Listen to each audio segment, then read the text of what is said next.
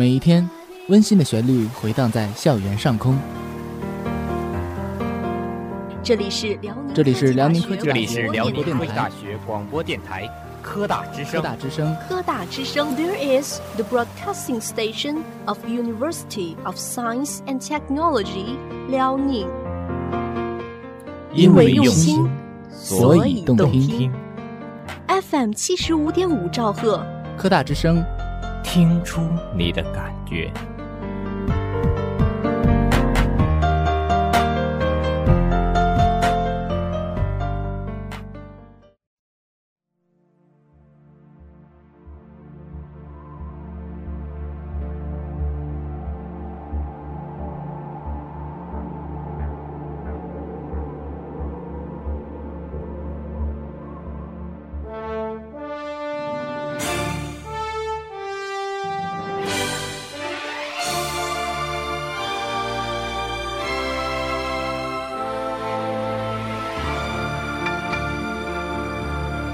因为用心，所以动听。这里是科大之声，每周五中午正在为您播出的体育零距离。我是主播谭嘉欣。大家好，我是主播吴元山。我们科大之声的喜马拉雅 FM 和播客频道也已经上线了，大家可以搜索辽宁科技大学科大之声，对我们的节目进行订阅，就可以随时随地听到我们最新鲜的节目啦。是的，大家有什么意见和建议的话，也可以在下方对我们的节目进行评论，我们会积极和大家进行互相交流，期待大家的参与哦。好了，那么下面就是我们的校园新闻时间啦。四月十日，辽宁科技大学一号教学楼 B 区大厅多出来个雨伞角，三十把雨伞静静地等待着那些下雨天忘了带伞的师生们。这些爱心伞的主人是机械工程与自动化学院新成立的公益社团暖心公益大院的学生们。之所以要设立雨伞角，暖心公益大院的李普说，雨季快到了，经常会有一些学生和老师因为不带伞而望雨兴叹。我们社团刚刚成立，大家就想到了要在校园设立雨伞角，为雨天师生出行提供方便。雨伞是商家的赞助买的，虽然现在只设立了一个雨伞角，但我们有信心联系到更多的赞助，争取更多的雨伞角落户校园。当记者问到雨伞角的伞如何管理时，李普说：“雨伞角刚成立就下雨了，几名同学就成了第一批借伞的人。我们社团的同学当场进行了登记，他们也都按时把伞还了回来。以后雨伞角不会有人看管，借伞的师生只要登个记，两天内还就可以了。借伞者还需承担保护和及时还伞的义务，否则将被记入黑名单。”其实设立雨伞角还有想做一次功德实验的想法，我们就是想看看在无人看管的情况下，这些爱心伞能够使用多长时间。四月十二日，辽宁科技大学在校部四二幺会议室召开了派驻乡村干部座谈会，校党委书记王守卫、党委副书记、纪委书记侯锡林、副校长王锡刚。十四名学校选派到乡村工作干部、学校各二级单位党组织书记、学校组织部、党政办、宣传部、工会、财务处、人事处负责人参加了座谈会。侯锡林主持会议。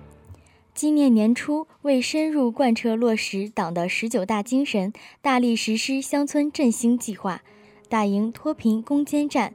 根据辽宁省委高校工委关于做好首批向省级贫困县所辖乡村选派干部工作的通知文件精神，按照辽宁省此次大规模选派干部到乡村工作的要求，学校在全校范围内启动了选派工作，最终派驻十四名干部到阜新、朝阳、锦州、鞍山等地的乡村工作。座谈会上，十四名学校选派到乡村工作干部结合各自在乡村工作实际，按顺序逐一发言，重点阐述所在乡村的实际情况、近期工作的情况和未来工作计划。大家纷纷表示，能够参与到振兴乡村、扶贫攻坚的社会实践，是令人振奋和幸福的事业。一定不负组织信任，不辱使命，扑下身去，亲近乡村，亲近农民，在广阔天地里充分发挥大学教师的专业优势，在乡村振兴的征程上积极作为，贡献力量。王守卫讲话，他站在全局高度，深刻阐释了省委大规模选派干部到乡村工作，对于转变干部作风、建设高素质干部队伍、实施乡村振兴战略、打赢脱贫攻坚战、决胜全面建成小康社会的重大意义，强调驻村干部要准确把握目标任务，聚焦推进乡村振兴发展。切实履行好工作职责，要不忘初心，牢记使命，在广阔天地里锻炼成长。王守卫强调，学校党委非常重视此项工作，学校将充分利用优势资源，全力支持派驻乡村干部工作，加快乡村振兴工作步伐。学校各单位各部门要加强管理，做好服务，为选派干部开展工作创造良好的环境。学校各相关部门要加强对选派干部的统筹协调和跟踪管理，做好资金保障、扶贫支持、监督检查、年度考核等工作。要注意发现典型，加强工作宣传，及时总结宣传选派工作经验，教育引导广大党员干部向榜样看齐，营造到基层一线建功立业的良好氛围。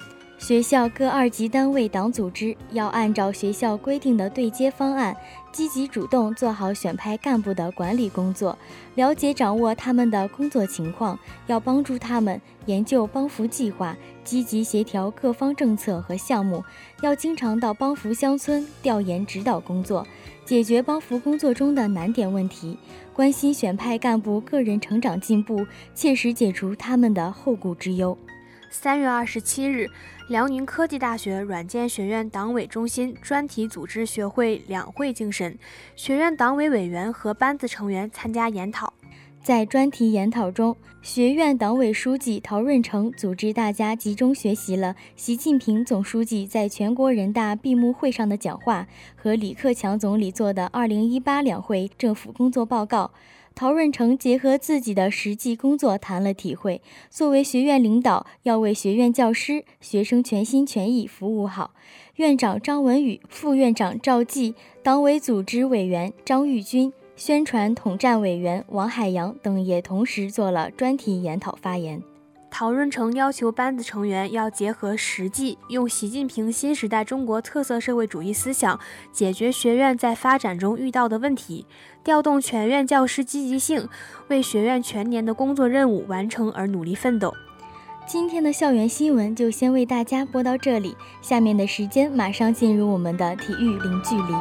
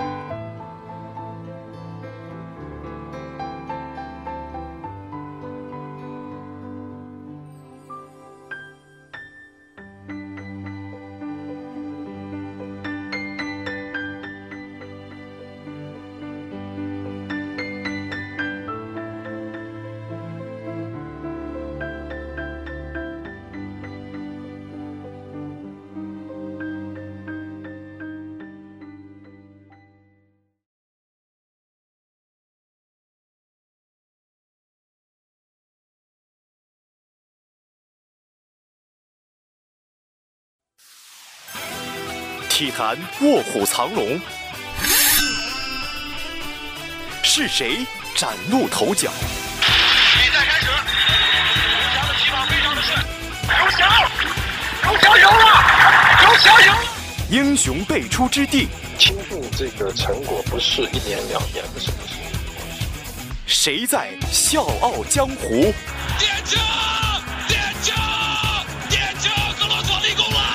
科大之声体育零距离，带你一起探索体坛风云。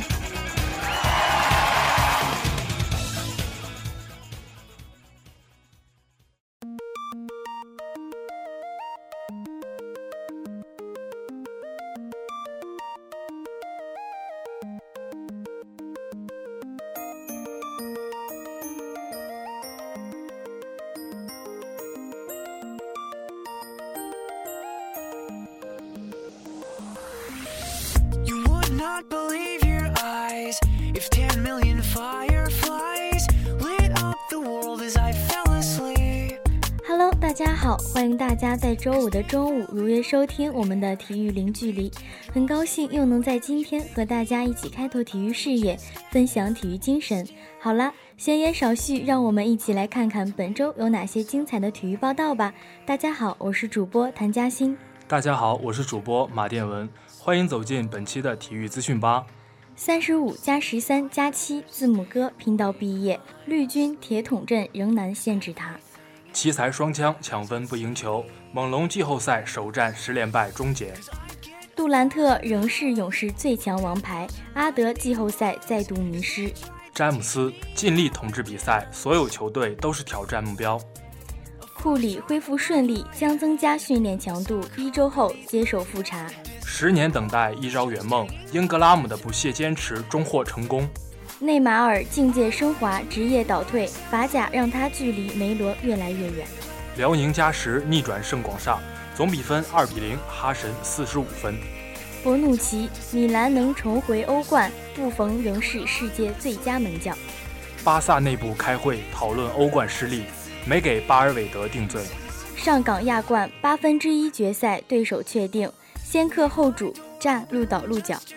申花零比零悉尼垫底出局，波波是单刀，朱建荣伤退。辽媒辽篮不能放松防守，勿忽视广厦反扑能力。马龙眼中的刘国正不会从头管到脚，平时会盯着你。李春江正在适应总决赛，心态和信心会有变化。冠军赛一百仰傅园慧并列第三，陈杰、汪雪儿冠亚军。郑州赛彭帅零比二负正赛赛，新赛季单打未尝胜绩。中国女排抵达宁波集训备战，新赛季首轮五月北轮开启。斯诺克世锦赛规范观众着装，球迷不得穿运动服观赛。郭士强不希望有伤人动作，我们正常比赛就好。刘诗雯报名最低级别国际赛事，为俱乐部出战义不容辞。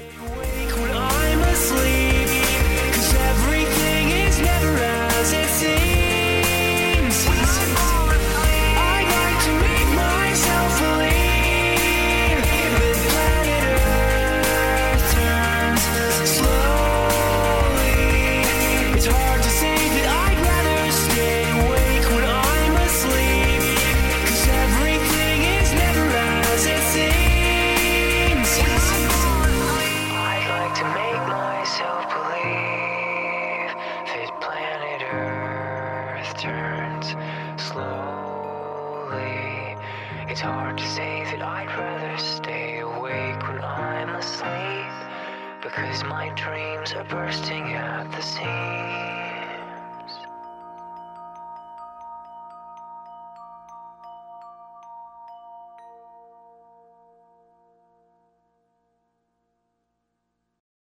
最精彩的体育赛事，最精准的赛事解析，尽在体育赛事播报。大家好，我是主播陈美瑜。大家好，我是主播常青。北京时间四月十五日，CBA 总决赛第一场，辽宁本钢客场以一百二十比一百零八击败了浙江广厦控股队，以总比分一比零领先。郭艾伦二十七分、四篮板、五助攻，巴斯二十八分。辽宁队一共投中了十四记三分球。广厦队苏若雨因伤缺阵，福特森三十三分、八篮板、十二助攻。辽宁队主动变阵，将贺天举排进首发阵容。之前这位一直养伤的前锋，开场之后就命中三分。他帮助辽宁队以六比零领先，林志杰投中三分，结束了广厦队得分荒。郭艾伦急停中投，哈德森命中三分，辽宁队打出一波七比二的小高潮，将分差扩大为十分。林志杰再中三分，他一人得到了球队前十一分钟的九分。广厦队快攻得分，李晓旭和刘志轩先后投中三分，将领先优势扩大为十三分。暂停之后，胡金秋二次进攻得分。赵岩浩命中两个三分球，逼迫辽宁队暂停。巴斯命中底线中投，帮助辽宁队以三十二比二十一领先。第二节，博洛西斯命中三分，韩德君内线勾手得分，丛明晨命中底线三分球。可是赵继伟第二次犯规，福特森回敬三分球，他连得五分，将分差缩小为六分。哈德森与福特森先后投中三分，林志杰投中个人第四个三分球。幸好郭艾伦快攻中急停，中投命中。赵岩浩投中三分，将分差缩小为一分后，辽宁队请求暂停。福特森挡拆后强投三分，将比分反超。他本节贡献了十二分。巴斯中投稳定住局面，哈德森快攻打三分成功。最后两分钟，两队均没有得分。半场结束，辽宁队以五十四比五十三领先一分。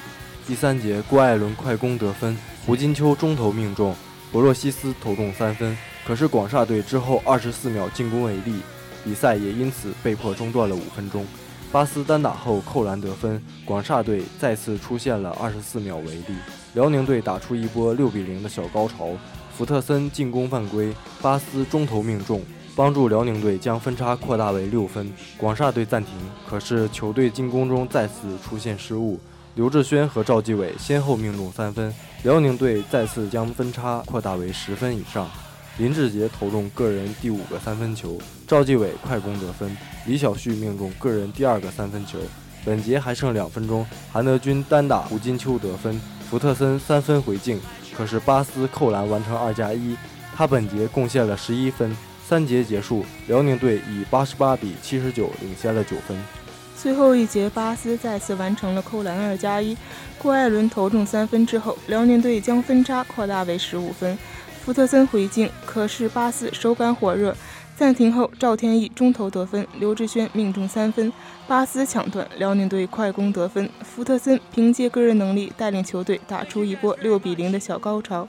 之后，郭艾伦因为与刘铮争抢时发生冲突，郭少被判技术犯规，而刘铮则是违体犯规。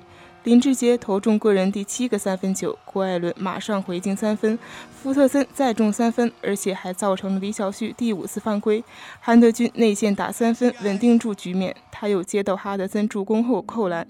此后广厦队换上替补球员，最终辽宁本钢客场以一百二十比一百零八击败了浙江广厦控股队，以总比分一比零领先。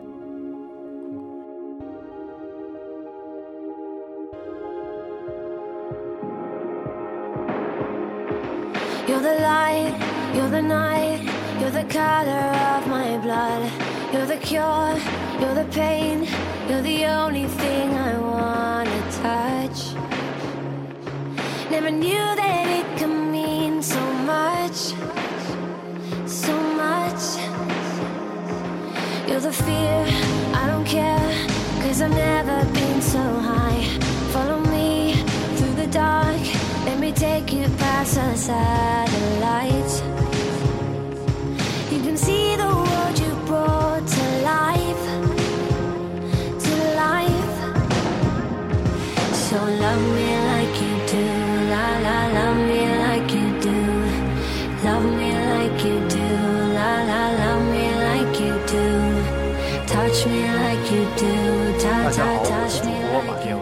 大家好，我是主播尹凤姿。接下来由我们给大家解说一场精彩的足球比赛。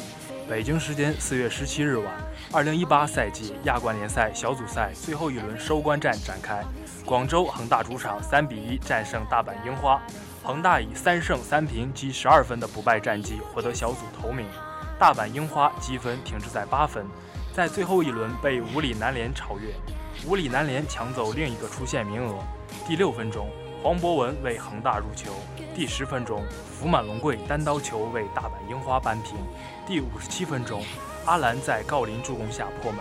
第八十六分钟，于汉超精彩突分助阿兰梅开二度，为恒大锁定胜局。小组赛五轮过后，恒大积九分领跑，大阪樱花积八分位居次席，积六分的五里南联仍有出线希望。此战恒大不输球即可确保锁定小组头名。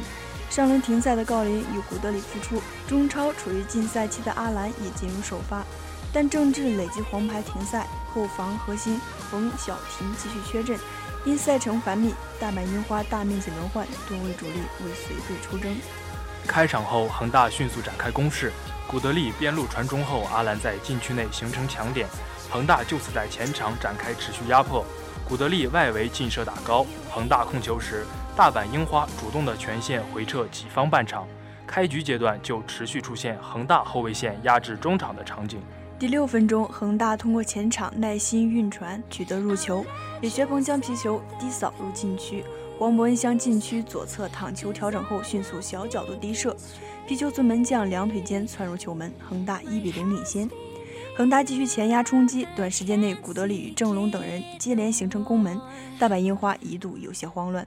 但恒大大举前压也给了对方机会，大阪樱花在第十分钟将比分扳平。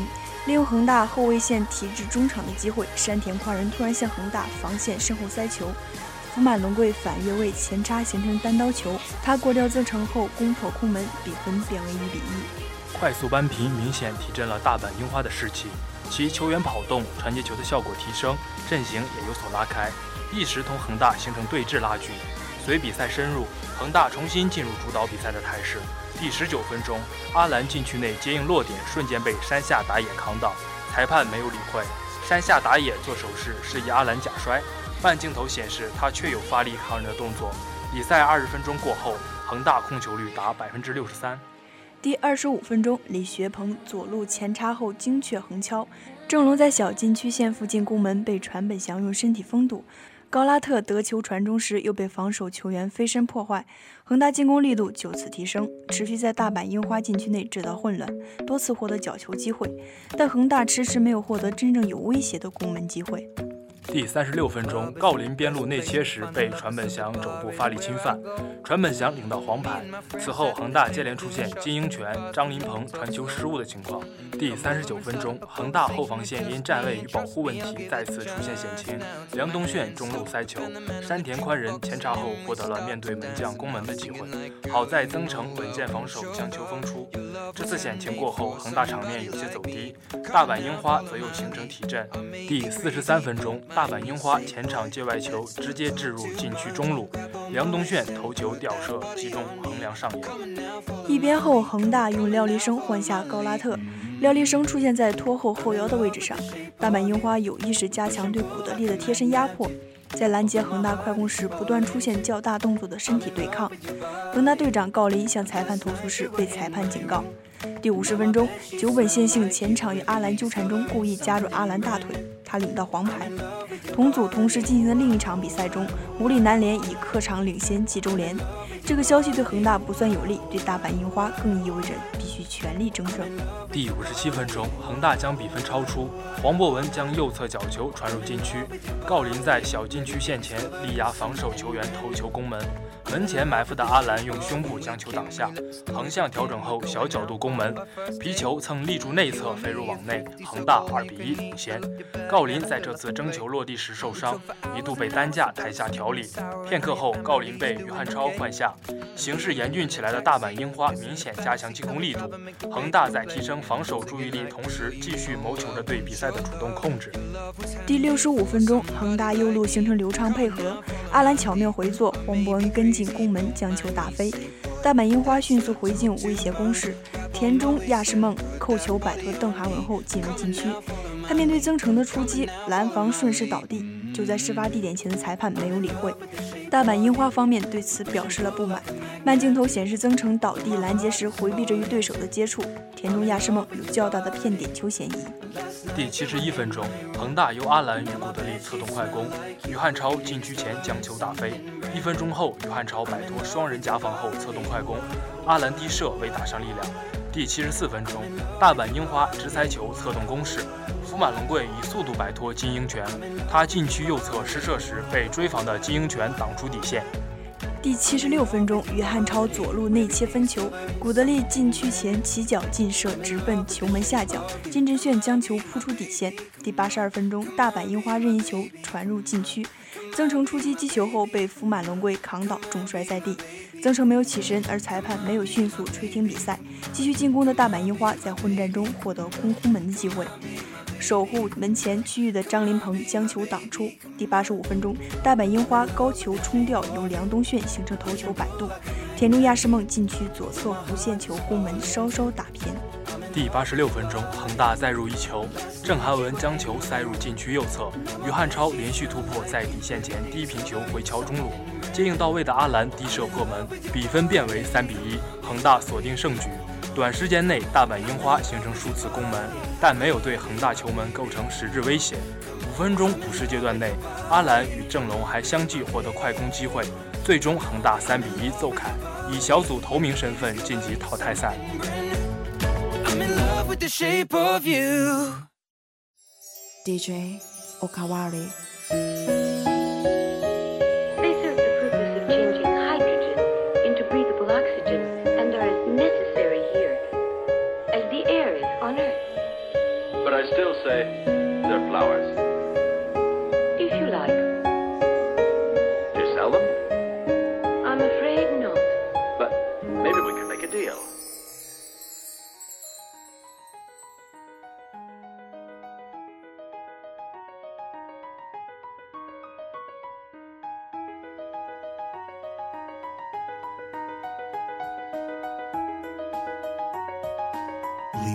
Levi's music. music.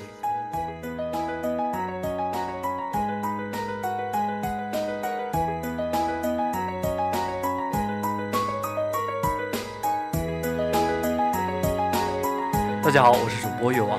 大家好，我是主播陈美瑜，欢迎走进本期的体育花边秀。除了给听众朋友们分享精彩绝伦的体育赛事之外，我们还为大家准备了关于体育界的一些花边消息，让我们一起来听听吧。北京时间十七号中午十三点二十分，刚刚结束的一场西部季后赛争夺中，勇士在自己的主场一百零六比一百零一大胜马刺，转眼间就手握两局的优势。当比赛进行到第四节的垃圾时间，镜头依次扫过阿尔德里奇、波波维奇、吉诺比利，表情一个比一个严峻。阿德是一脸的茫然，波波维奇是非常无助的样子，而老马努不知望着场上的什么地方失了神，眼泛泪花，太让人心疼了。十几年间陪我们从青涩走向成熟的马刺已经老了，唏嘘哀哉。这比赛不打了行吗？让波波维奇回家休息一下可以吗？让勇士直接晋级行吗？介绍比赛之前，回到赛前，波波维奇在赛前接受采访时，再一次的被好事媒体问到了伦纳德到底还打不打。这一次，终于波波维奇终于正面回复了记者：“你们该去问问他的团队。到现在为止，我们什么都做不了。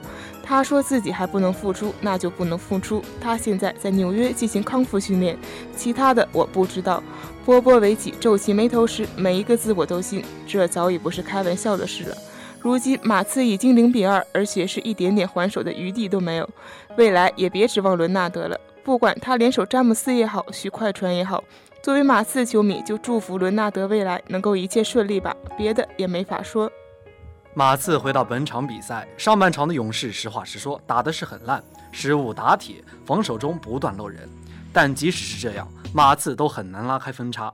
一开始，勇士凭借着伊戈达拉的三个三分球，勇士十五比八取得领先。但当格林二犯下场后，勇士就萎靡了。马刺在阿德和米尔斯的带领下，打出一波十二比二反超比分。勇士此刻状态有些回暖，汤普森帮助球队止血，双方僵持住了。而第二节上来，阿德还在继续得分，杜兰特也在继续单打，双方此时比分保持在二至五分之间。勇士因为自己的失误很难取得反扑，而马刺除了阿德和米尔斯，剩下的人都在打铁、打铁、打铁。上半场五十三比四十七，马刺六分领先。但勇士可以低迷两节，你指望他全场低迷那是做梦。进入下半场，杜兰特连续拿下五分，汤姆森命中两个三分球，一波十五比九，直接拉开分差。马刺这边呢，闭着眼都能想到他们的战术：阿德背身单打，找阿德犹如在撒哈拉沙漠里带着一瓶纯净水浇在地上，想湿润这块沙漠，就这种无力感。杜兰特三分，麦基内线也能偷个两个分差，越拉越大。而到了第四节，还是汤普森连拿六分后，已经让分差上了两位数。这时候阿德都不管用了，格林、库克继续三分雨。关键时刻，汤普森和伊戈达拉又是三个三分。波波维奇面对自己昔日的弟子认输了，就是打不过你。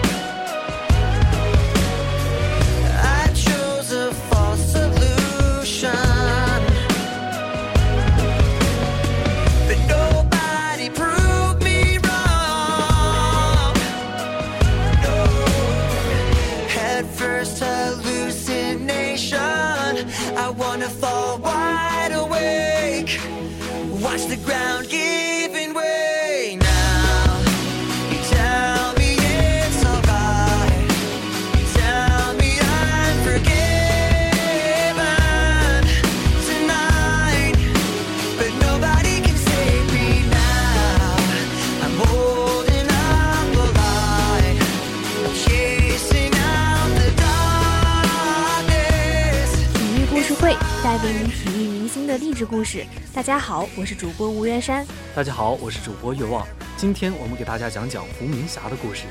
伏明霞这个中国的小明星，像天边一道绚丽彩霞，十一岁就照亮了天际，成为亿万人瞩目的世界冠军。十四岁成为巴塞罗那奥运会女子十米跳台跳水金牌得主。四年后，又在亚特兰大奥运会上获得两枚跳水金牌，成为当今跳水界乃至整个体育界的走红人物。小明霞七岁开始练跳水，她吃了不知多少苦，流了不知多少泪。为了加强关节的柔韧性，矫正孩子们的关节，教练每天都让小家伙在各自的房间里练功。他们坐在小板凳上，把双腿平放在另一个小板凳上，然后由教练或探望的家长帮忙坐在小家伙的双膝上。大人一百多斤的重量一压就是几十分钟，孩子关节疼痛难熬的程度是可以想象出来的。小明霞疼得眼泪像决堤的河水，哗哗流个不止。她用小手使劲拍打着妈妈，尖声喊道：“到时间了吧，到时间了吧！”妈妈为了让孩子成才，真是铁石心肠，不为所动。小明霞尽管连声哭叫求饶，但第二个晚上，他还是乖乖地坐在板凳上等着压韧带。这是一个多么有毅力的孩子啊！成功正是孕育在坚韧不拔的毅力之中。一九八七年，小明霞被国家跳水队教练于芬看中了。经过精心的培养和严格的训练，小姑娘开始一步一步登上了世界冠军的宝座。一九九零年七月，在美国西雅图举行的友好运动会上，徐一鸣教练果断地把伏明霞推到疾风暴雨中考验，让她参加了比赛。面对人高马大的外国运动员，伏明霞就像童话里的小矮人。但小明霞犹如鹤立鸡群，技压群芳，终于夺得了友好运动会女子十米跳台跳水金牌。中国小女孩一下爆出了世界大赛的冷门。一九九一年一月四日，在佩斯世界锦标赛女子跳台赛中，伏明霞又赢得了这个项目的冠军。从此，伏明霞像九霄彩霞一般照亮天际。然而，任重而道远，正如她在一九九二年七月二十六日的日记中所写。今天预赛成绩不错，我排在第一，但那已经成为过去。明天我要重新开始，一轮一轮的拼。功夫不负有心人，在一九九二年七月二十七日跳台跳水决赛中，伏明霞沉着稳健的一轮一轮拼到底，战胜了所有的对手，为祖国赢得了又一枚奥运会女子十米跳台跳水的金牌。十四岁的小明霞再次成为万众仰慕的世界级明星。好了，本期的体育零距离到这里就要和大家说再见了。欢迎大家收听，大家也可以登录校园网三 w 点 ustl 点 edu 点 com 在线收听我们的节目，或可下载喜马拉雅 FM，那里有我们更多更好听的节目哟。好了，就用一首好听的歌曲结束我们今天的节目吧。本期播音员：谭嘉欣、马殿文、尹凤姿、岳望、陈美瑜、吴元山、常青，编导。马殿文、常青，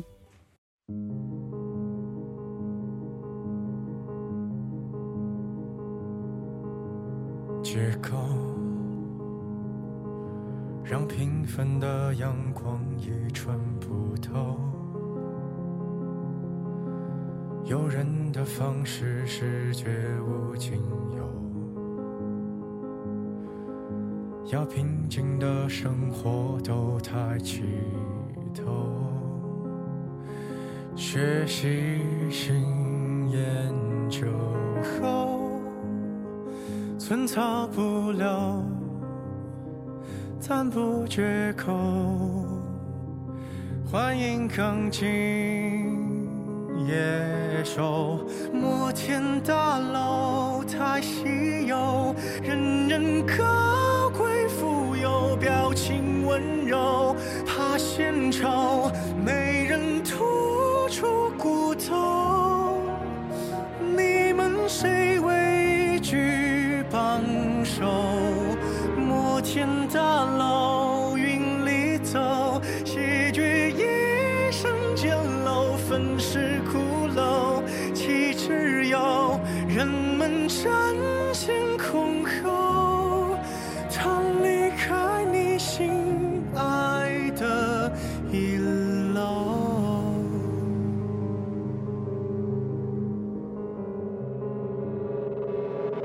好。